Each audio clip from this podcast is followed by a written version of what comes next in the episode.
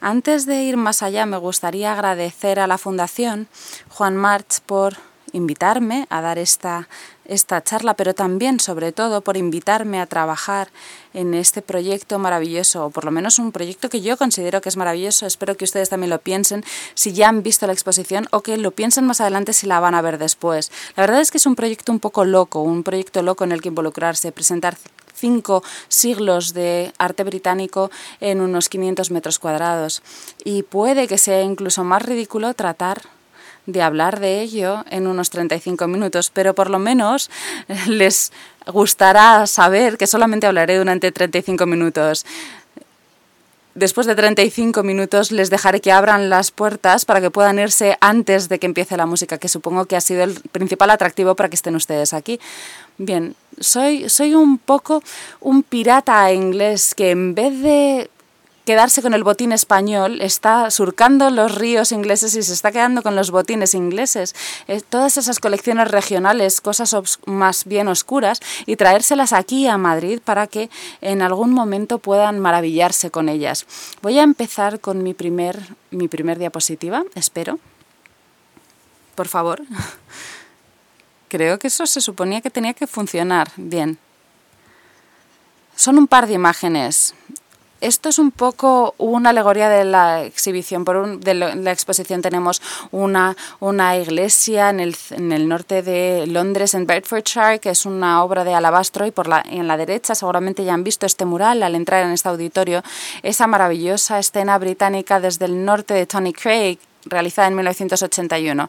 Entonces verán ustedes realmente que la diferencia de tiempo es mayor de 500 años entre una pieza a la otra. No voy a hablar de estos fragmentos eh, particularmente ni de Tony Craig, pero a lo mejor esto es una imagen de lo que esta exposición es. Es, por supuesto, una serie de fragmentos. Solamente les puedo mostrar fragmentos de, un, de una historia ya bastante fragmentada, pero espero que en las siete secciones de la exposición podamos darle la vuelta al caleidoscopio siete veces para darle distintas perspectivas acerca de lo que será una fracción del material y que nos pueda permitir mostrarles o les pueda dar un, un, ofrecimiento de lo que es la historia británica. Y estas siete experiencias caleidoscópicas están tan bien creadas no solamente para mostrarles algunos de los grandes trabajos de, del arte británico, algunos de los principales artistas o algunas de las tendencias en el arte británico, sino también para sugerir a lo mejor una, unas, unas tensiones históricas más interesantes que a lo mejor no son tan obvias cuando pensamos en el arte británico per se. Hay, por lo tanto, una historia histórica presente en todo este material. Ya no solamente la historia del arte, sino una historia de tensiones. Bien, si entrásemos en la primera sala veríamos dos secciones y como dije anteriormente, como solamente tenemos 500 metros cuadrados, tuvimos que meter dos de las secciones en una sola sala.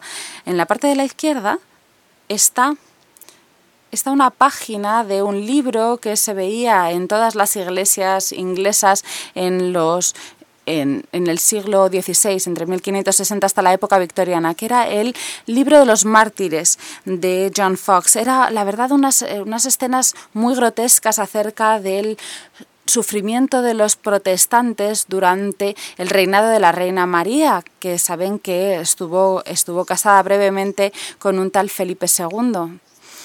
Y esta imagen principal la, he escogido porque es una página del libro de Fox que habría estado totalmente visible para la gente que entrase en esa iglesia acerca de la limpieza de la iglesia, de la, de la iglesia británica de todas las idolatrías, de todas las imágenes. Aquí podemos ver la mesa comunal, aquí de la, de la comunión, que está sola en la iglesia y por la parte de la izquierda vemos obviamente esos procedimientos de divorcio de, de, de Enrique VIII, el rey como jefe de la Iglesia.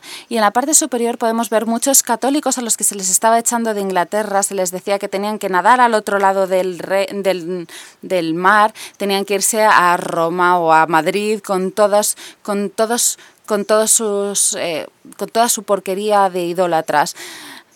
Si viven ustedes en un país en el que se había en el que se había destruido el 90%, se estima, de todo lo que es la cultura visual católica, entonces pueden imaginar que esto crearía unas circunstancias muy extraordinarias para el crecimiento de cualquier arte posterior, pero no simplemente acerca de, de ser iconoclasta o no, esto obviamente crece de esta nueva ola de, de tendencia iconoclástica del siglo XVII, XVI, pero también hay toda una cultura de cultos. Vamos a ver también algunos retratos de muchos artistas extranjeros, como Holbein, por ejemplo, pero también algunos artistas británicos principales que no eran muy conocidos en Inglaterra, como Robert Peake. Y, alguno, y el principal interés sería, por ejemplo, esta pequeña miniatura de Mary Herbert, la condesa de Pembroke, una, una escritora y traductora muy importante también, una patrocinadora de los artes, una pionera científica en Wilton, en Wiltshire, en su casa, y también la hermana de Sir Philip Sidney, una de las figuras heroicas de la Reformación protestante de finales del XVI.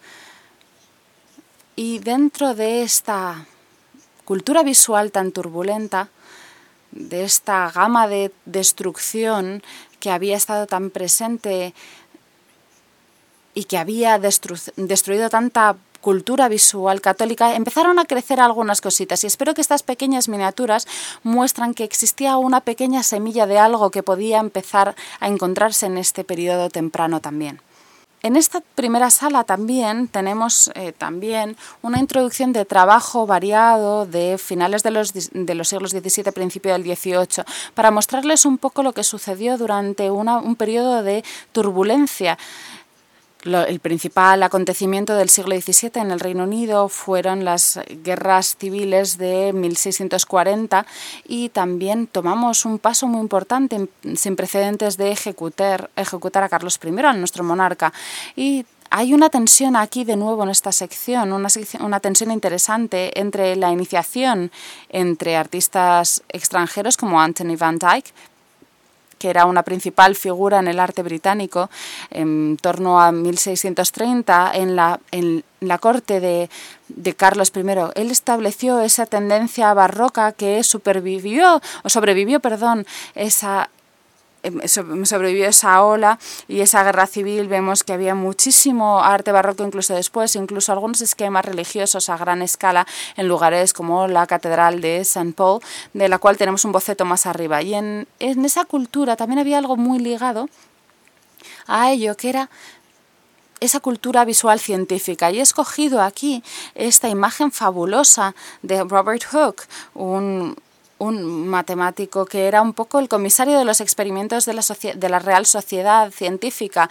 Mm, no sé si Manuel va a decidir utilizar este mismo título para sí mismo. Un hombre que llevó a cabo muchos muchos experimentos científicos, incluido mirar con su microscopio con mucho cuidado, incluso por primera vez en, en el Reino Unido, criaturas como esta.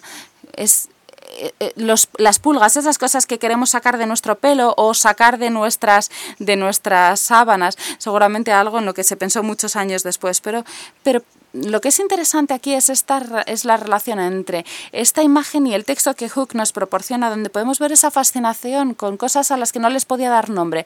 Está hablando de, de las distintas partes de la pulga, pero no tiene términos para describir sus distintos miembros. Y lo interesante es que un, la visión de un artista se inicia aquí y vemos esa tendencia científica y tecnológica nacer. Él empezó esa revolución. De hecho, él fue quien, quien, eh, quien inventó la la palabra célula, porque él fue quien vio esas estructuras células y pensó que se parecían a las celdas de los monjes, por eso utilizó esa palabra celda, célula y espero que, no pasen por delante de esta imagen sin verla, porque en Hook se pueden ver realmente el origen de ese interés hacia el mundo natural que tenía que ver con esa descripción precisa, precisa, precisa acerca de lo que tenemos delante de nosotros.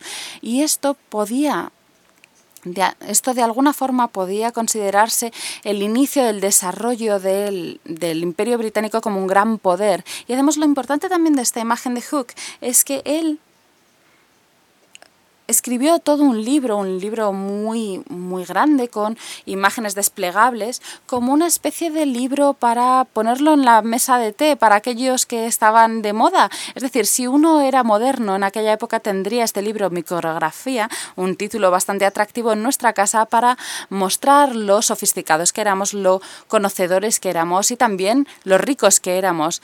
Así que se ve también un poco el crecimiento de esa nueva tendencia de los artistas con mente comercial, algo que Hogarth continuará 50 años más, adelante, más, más allá, cuando empezó a defender los derechos comerciales de los artistas en ese mercado creciente que era parte absolutamente de la historia que estamos contando aquí. Y esto nos lleva a Hogarth en nuestra tercera sección llamada Sociedad y Sátira.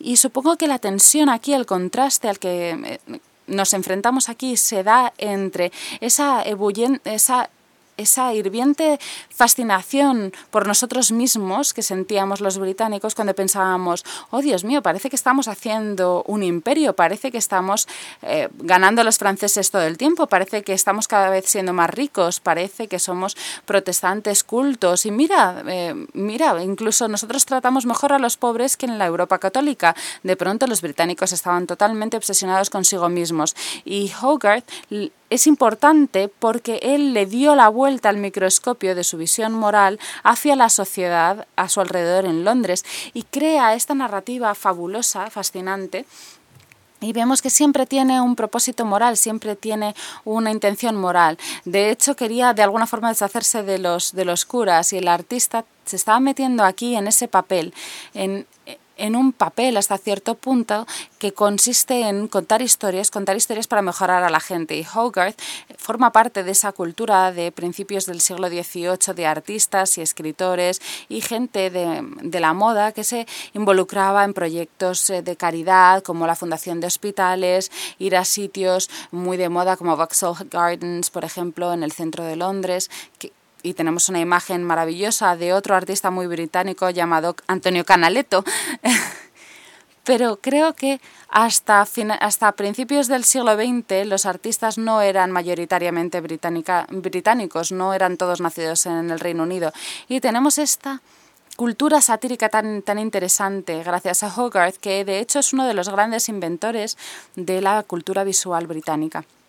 Y esto a menudo es cruel, suele ser violenta esta imagen, Ninguna de las imágenes de Hogarth termina, con, termina felizmente, normalmente suele ser con desastroso, porque de hecho si te vas a comportar así no, va, no, vas, a tener, no vas a tener más que muerte, enfermedades y traumas como, como final. Pero por supuesto a esto oponemos una cultura muy educada representada con estos grandes eh, retratos de Reynolds, por ejemplo, el primer presidente de la, de la Real Academia, y seguramente el el pintor, el retratista más preferido de todos nosotros, eh, Gainsborough. Este es un hombre un hombre que nadie recordará, que había conseguido mucho dinero gracias a una herencia y y decidió hacerse un retrato vestido de seda brocada francesa, porque aunque los ingleses odiaban a los franceses, estaban totalmente embelesados por todo lo que tenía que ver con la moda, perfumes y comida e incluso arte de los franceses. Eh, me temo que en contra de los deseos de Hogarth y él pidió que hicieran impresiones de este retrato para podérselo dar a todos sus amigos para que todos vieran que había heredado.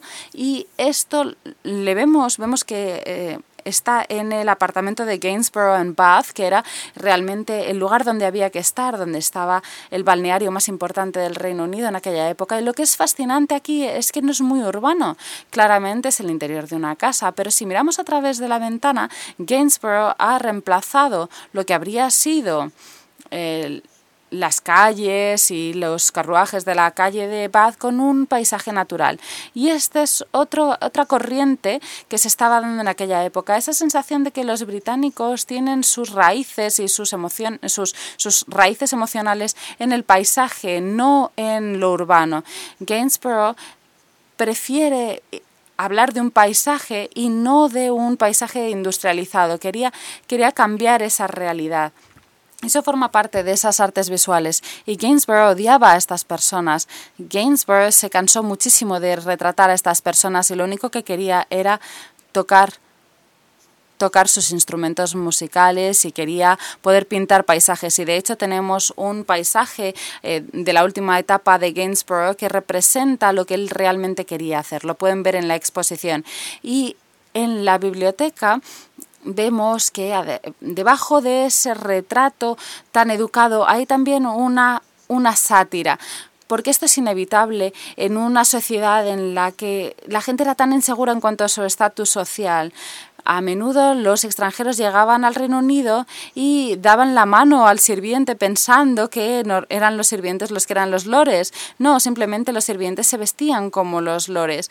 Había ese tipo de confusiones sociales constantes, confusiones de demarcación o de separación de clases que eran inevitables y que creaban esa especie de corriente satírica en todos los retratos británicos. Bien, ya he hablado de los paisajes en la última imagen de Gainsborough y he hablado de que los paisajes de alguna forma se habían convertido en una imagen de lo británico. A lo mejor también ocurre en otras naciones, a lo mejor le damos demasiada importancia a este tema cuando hablamos de nosotros mismos, pero el arte británico en la segunda mitad del siglo XVIII ve una gran una gran, un gran crecimiento en la producción de arte de paisaje y se escribe mucho al respecto y sobre su importante. De hecho, uno de los textos estéticos más importantes del siglo XVIII es de Edmund Burke, la eh, pregunta filosófica acerca de lo bello y lo sublime y su naturaleza. Y el siglo XVIII creó tres categorías. Estaba lo, el paisaje bello, tradicional, tranquilo, en calma, como podríamos encontrar en, en, el trabajo de Richard Wilson, por ejemplo, y era algo muy eh, aristocrático, algo que a los coleccionistas aristocráticos les gustaban. Por otro lado, lo sublime era más bien un paisaje de, de gran turbulencia, de, de gran poder natural evocando en el espectador ese, esa sensación de miedo, de ser pequeño en el universo,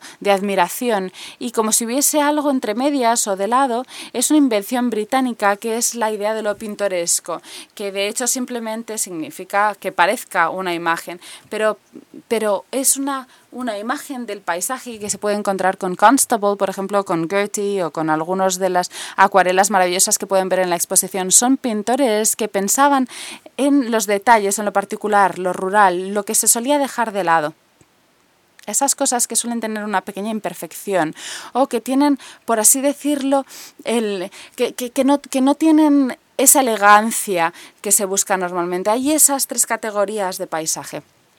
Y también había otra idea del paisaje que quedaba implícita en, el, en lo sublime, que es, el, que es el paisaje interno, el de las mentes. Y en el Reino Unido se encontraba normalmente eso en la literatura, en Shakespeare, en Milton, eran personas que habían creado esos grandes mundos y eso es lo que muchos artistas querían representar. Y Fuseli, por ejemplo, como artista británico, nació obviamente en, en Suiza, en un cantón suizo, y de hecho era, era un era un párroco, pero muchos eh, artistas, Canaletto, etcétera, vinieron a, Londres, a vivir a Londres, porque había mucho trabajo allí. Y Fuseli pinta aquí una imagen de la tragedia de Shakespeare, King Lear, el rey Lear, vemos aquí cómo llora y dice por cómo, cómo, cómo, y eso también se tiene que poder traducir al español sobre el, el, el, cuerpo muerto de su hija Cordelia. Es algo lúrido, eh, es un poco, es muy sexual, está lleno de, de, esa sexual reprimida y de esa emoción reprimida. Mucha de la atención, de la tensión está presente, esa tensión en, en los cuerpos y en las caras. Y esto nos recuerda que en el Reino Unido, en una sociedad postcatólica, creó un, creó muchas cosas seculares como Newton y Nelson también visto un poco como una figura de Cristo, un mártir por de su nación en la batalla de Trafalgar. Pero también estaba Shakespeare. Y Shakespeare a finales de los 18 se veía como la epitomía de, de todo lo que era lo maravilloso de ser británico, de lo, lo mejor de ser británico, la imaginación, la libertad, la sensación de variedad, la aceptación de, de, las, de las tensiones sociales, esa sensación de que íbamos a conseguir eh, superar las cosas gracias a nuestro pragmatismo y también esa sensación de melancolía. Se convirtió en todo lo que suponía ser británico y fue uno de nuestros primeros fue uno de nuestros primeros productos culturales vendidos fuera de Inglaterra, porque Shakespeare era el gran, era el Reino Unido de alguna manera. Esto se pintó en la antes del proyecto de la Galería de Shakespeare, en, que fue creado en 1780 en, en, Londres, se pidió a algunos artistas como Fuseli que pintasen escenas de, sus, de las obras de Shakespeare y se conseguía el dinero produciendo eh, grabados, eh, pequeños, pequeños cuadros que podían venderse a la gente y que podían encontrarse en las casas de, de los ciudadanos británicos e ingleses a lo largo de los de 1850 y más adelante. El otro paisaje es el paisaje físico también, pero aquí no les estoy mostrando un Turner ni un Constable ni ni ninguno de los típicos eh, autores de paisajes, sino Joshua pidiéndole al sol, ordenándole al sol que se quedase quieto. Es un episodio estupendo del Antiguo Testamento. Vemos esa pequeña figura que ordena al sol que se esté quieto con con una gran explosión de, de, colores en el cielo, ese paisaje celeste con formas arquitectónicas en la parte posterior. Y lo que vemos aquí en este, en este cuadro de, de Martin, que es a finales de los 1840, es esa unión de la cristiandad evangélica y de una sensación de posibilidad comercial, porque esto fue pintado y después mostrado y por supuesto se vendieron los grabados que eran muy, muy, muy populares, muy famosos, y la forma en que algunos artistas podían anticipar lo que estaba por venir, esos grandes panoramas, esas, esos panoramas que se podían visitar a finales del siglo, del siglo XIX, donde teníamos la sensación de estar en una tormenta o de andar a través de las cataratas del Niágara. Podíamos tener una experiencia que era de hecho estar como si estuviésemos en el cine. Era como como formar parte de una experiencia que no era solamente estática. Martin coge un poco eso y también mira más allá, estamos seguros, de que miraba hacia esas esas esos sets creados por Griffiths, el director americano en Intolerancia de principios de 1916, ese, esa película épica de 1916. Bien, hay una tensión aquí en el concepto del paisaje entre el paisaje externo, ese, ese paisaje externo seguro, y el paisaje interno donde se dan todo tipo de pasiones que pueden explotar y que pueden causar ansiedad y problemas. En, en el siglo XIX, llegamos a un periodo que tiene unas tensiones distintas.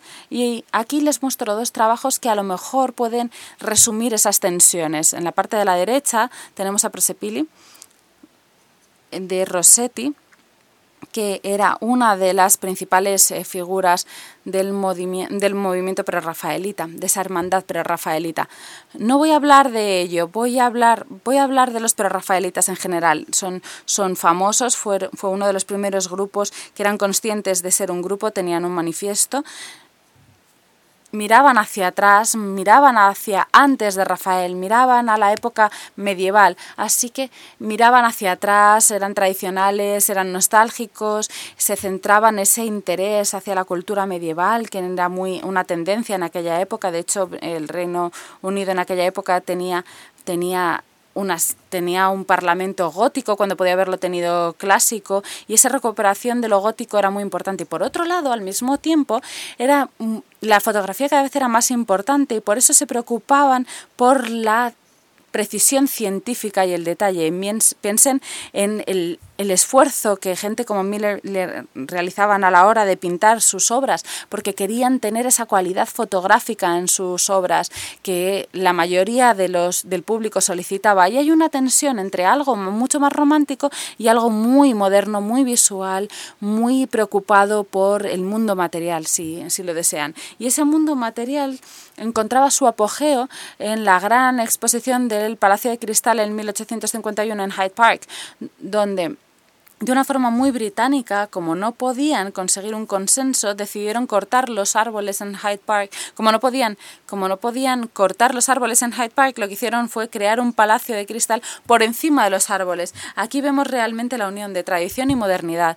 Esto es el Palacio de Cristal y tenemos una visión detallada de cuando abrieron la exposición durante muchísima gente fue a la inauguración y 6 millones de personas visitaron esta exposición. Recuerden que la población del Reino Unido no era lo que es hoy en día y 6 millones era una cifra muy, muy elevada. Incluso la Tate Modern no habría conseguido tantísimas visitas. Y Roberts, David Roberts, un orientalista, pintó en gran detalle, en detalle muy preciso, esa glorificación de la ingeniería británica, de la cultura británica y del diseño británico. Pero lo que sobre todo eh, surgió de esta exposición era el miedo, el miedo de que otros países se estaban poniendo a nuestra altura desde el punto de vista tecnológico, comercial y también en cuanto al diseño, porque mucha gente se fue diciendo, Dios mío, somos la nación más rica del mundo y tenemos el peor gusto del mundo. Y en algún sentido eso nos lleva hacia Rossetti, porque Rossetti era en parte uno de esos artistas que espiritualmente, psicológicamente rechazaba ese materialismo de que todo podía explicarse con hechos y de una forma eh, positiva. Él él simplemente pensaba en sus sueños, en sus intereses sexuales, murió pobre, era adicto, era un adicto a sustancias prohibidas, era la figura romántica y él también formaba parte de ese movimiento que quería reinventar el diseño y el arte británico. Por supuesto pensamos en William Morris, con quien tenía eh, tenía una relación estrecha, demasiado estrecha, supongo, eh, desde el punto de vista de la mujer de Morris pero en realidad no es otra historia porque esta seguramente sea la mujer de Morris. Y lo que salía de esa gran exposición fue esa sensación de frustración y Rossetti representa esas tensiones, esa renovación romántica del mundo, esa visión oscura y esa visión del mundo de, de, de, Plutón, aquí como vemos en Prosepini, y pensando que el mundo podría ser redimido a través del arte y los, y los esfuerzos de los diseñadores del Reino Unido a pesar de esa de esa mecanización eh, del mundo tan materialista. Bien, el modernismo, tal y como lo vemos, empieza con Courbet, con los impresionistas, y los británicos fuimos un poco lentos en ese sentido, pero sí que, sí que tomamos el hilo del impresionismo. Y otro artista estupendo era el medio danés Walter Sickert, que fue un pionero del modernismo en el Reino Unido, introdujo a los impresionistas y al arte postimpresionista en la escena artística de Londres. Fue una, una, figura muy importante, de hecho creo que se le conoce por todas partes, espero que por lo menos hayan oído hablar de él, de Walter Sickert. Era realmente un artista que luchó contra que, luchó contra todos los cambios que se daban. Y aquí vemos una imagen mm, estupenda de un, eh, el dueño de un restaurante en el que pasaba mucho tiempo Secret es este señor que era un poco como un, como un oso que se estaba quedando calvo con una gran barba con una con una tripa hacia afuera una gran tripa hacia afuera. En el apartamento de Secret mirando un poco hacia el, hacia el mar, hacia más allá, hacia el horizonte, con melancolía. Y es interesante porque Secret parece impresionista, es un pintor que parece que tiene esa sensación de impresionista del mundo visual, pero siempre hay alguna narrativa extraña presente. Era uno de esos... Eh, uno de esos artistas tan interesantes que tenían cualidades formales y narrativa importante. Y me encantó encontrar este retrato porque aquí mantiene en los años 20 y en los años 30 esa posibilidad de pensar eh, y pintar de forma figurativa, pero continuando esa sensación más narrativa. Es difícil contar cuál es esa narrativa, pero se encuentra en algún sitio. Y por supuesto el modernismo en algún momento se convirtió en algo abstracto. Obviamente se dio en toda Europa, en todo el mundo, en los años 20, en los años 30 antes de llegar al surrealismo. Y he escogido este cuadro de Ben Nicholson porque es, una, es un cuadro maravilloso de un momento muy particular de Ben Nicholson que el resto de sus pinturas en realidad eran paisajes, tenía una sensación muy muy sólida acerca de lo que era el entorno natural, pero también era un constructivista moderno. La revista Circle, que solamente tuvo un número en el año 77, trató de promocionar ese concepto modernista del arte. Y Nicholson, vemos aquí, se encuentra muy cerca de ser realmente ese movimiento nacional. Pero como muchos comentaristas eh, dicen, si conoces a Nicholson empiezas a ver una mesa o puedes ver una naturaleza muerta o puedes empezar a ver trocitos de cielo o de paisaje en esta obra. Así que siempre vamos a encontrar esa tensión con esos otros aspectos tradicionales del arte británico. En la última sección la verdad es que ya creo que hemos superado esos 500 años. Espero que sigan ustedes estando interesados por mi presentación. Ya hemos llegado al periodo posterior a la Segunda Guerra Mundial. Les muestro dos trabajos totalmente distintos. El de Hockney a la izquierda, una imagen extraordinaria del 66. Él vivía en este apartamento donde se pintó esto. Vivió durante un año más o menos en el 66, 67, cuando acababa de mudarse a California, donde le gustaba la temperatura, la comida, el vino y el hecho de que se podía ser gay en California y no te metías en problemas por serlo. Seguramente tenías incluso más problemas si no eras gay en esa época, en, la, en el ambiente en el que él se movía. Y Hawking estaba totalmente fascinado porque él representaba esa primera generación de artistas británicos que desde los prerrafaelitas tenían realmente una reputación internacional. Se le identificaba con los Swinging Sixties, esos 60 eh, locos en, en Londres era un artista que representaba la esperanza de la era post, mm, posguerra mundial. Y eso era, era y realmente la pregunta era ¿se puede reinventar el Reino Unido? Y él era él era un poco la respuesta de que sí y se puede representar se puede representar eso en, estas, en estos escenarios que no eran ingleses, que se encuentra un poco entre la representación y, lo abstracto. Y también mostraba ese interés que tenía por las Polaroids, la fotografía y utilizar todos los aparatos disponibles para los artistas modernos. Y una de las cosas maravillosas de Hockney es que no paraba de reinventarse a través de las distintas posibilidades que las últimas tecnologías le ofrecían. Hockney representa la tradición que sobrevivió a lo largo de los 60, los 70 y los 80, ese arte figurativo que seguía mirando hacia el mundo, que miraba a la gente que estaba enraizado a lo mejor en la estética de gente como Secret, porque en los años 60 y en los 70 el, arte conceptual minimalista empezó a dominar esa visión oficial eh, en el Reino Unido. Y seguramente Long sea uno de los grandes exponentes de ese arte en los años 60 y 70. Pero aquí podemos ver de alguna forma a Carl Andre, pero por otro lado no le vemos porque es una, una obra muy particular con eh, con colores azules y mm, grises de una de las canteras más antiguas de Cornualles en Inglaterra. Así que incluso Long parece seguir teniendo las, las botas presentes en ese paisaje inglés, el paisaje del pasado, del pasado profundo. Pero en el espíritu de esta exposición deberíamos también recordar que él había paseado sus botas por todo el mundo, desde Australia, pasando por Bolivia, la Antártica, la Antártica, perdón, el Ártico, dice el ponente, y África. Así que tenía ese ese aspecto pionero trotamundos que se encuentra en algunos de los artistas de esta exposición. Así que lo dejamos todo en el 79, en el 80, porque empezamos con un gran cataclismo que era la, iconoclastia de la reformación eh, calvinista y llegamos a la, a la, llegada de Margaret Thatcher, que no sé si es, si, es la misma, el mismo tipo de iconoclastia, pero hay un cambio total. Se cambió ese consenso, ese socialismo después de la guerra queda totalmente destruido cuando llega Margaret Thatcher. Y si pensamos en cómo eh, nos desarrollamos a finales de los 70 y los 80, creo que sí que fue un cambio totalmente dramático. A lo mejor no fue dramático en todo el mundo, pero sí que lo fue en el Reino Unido. Y quería que la exposición no tratara de hablar del hoy.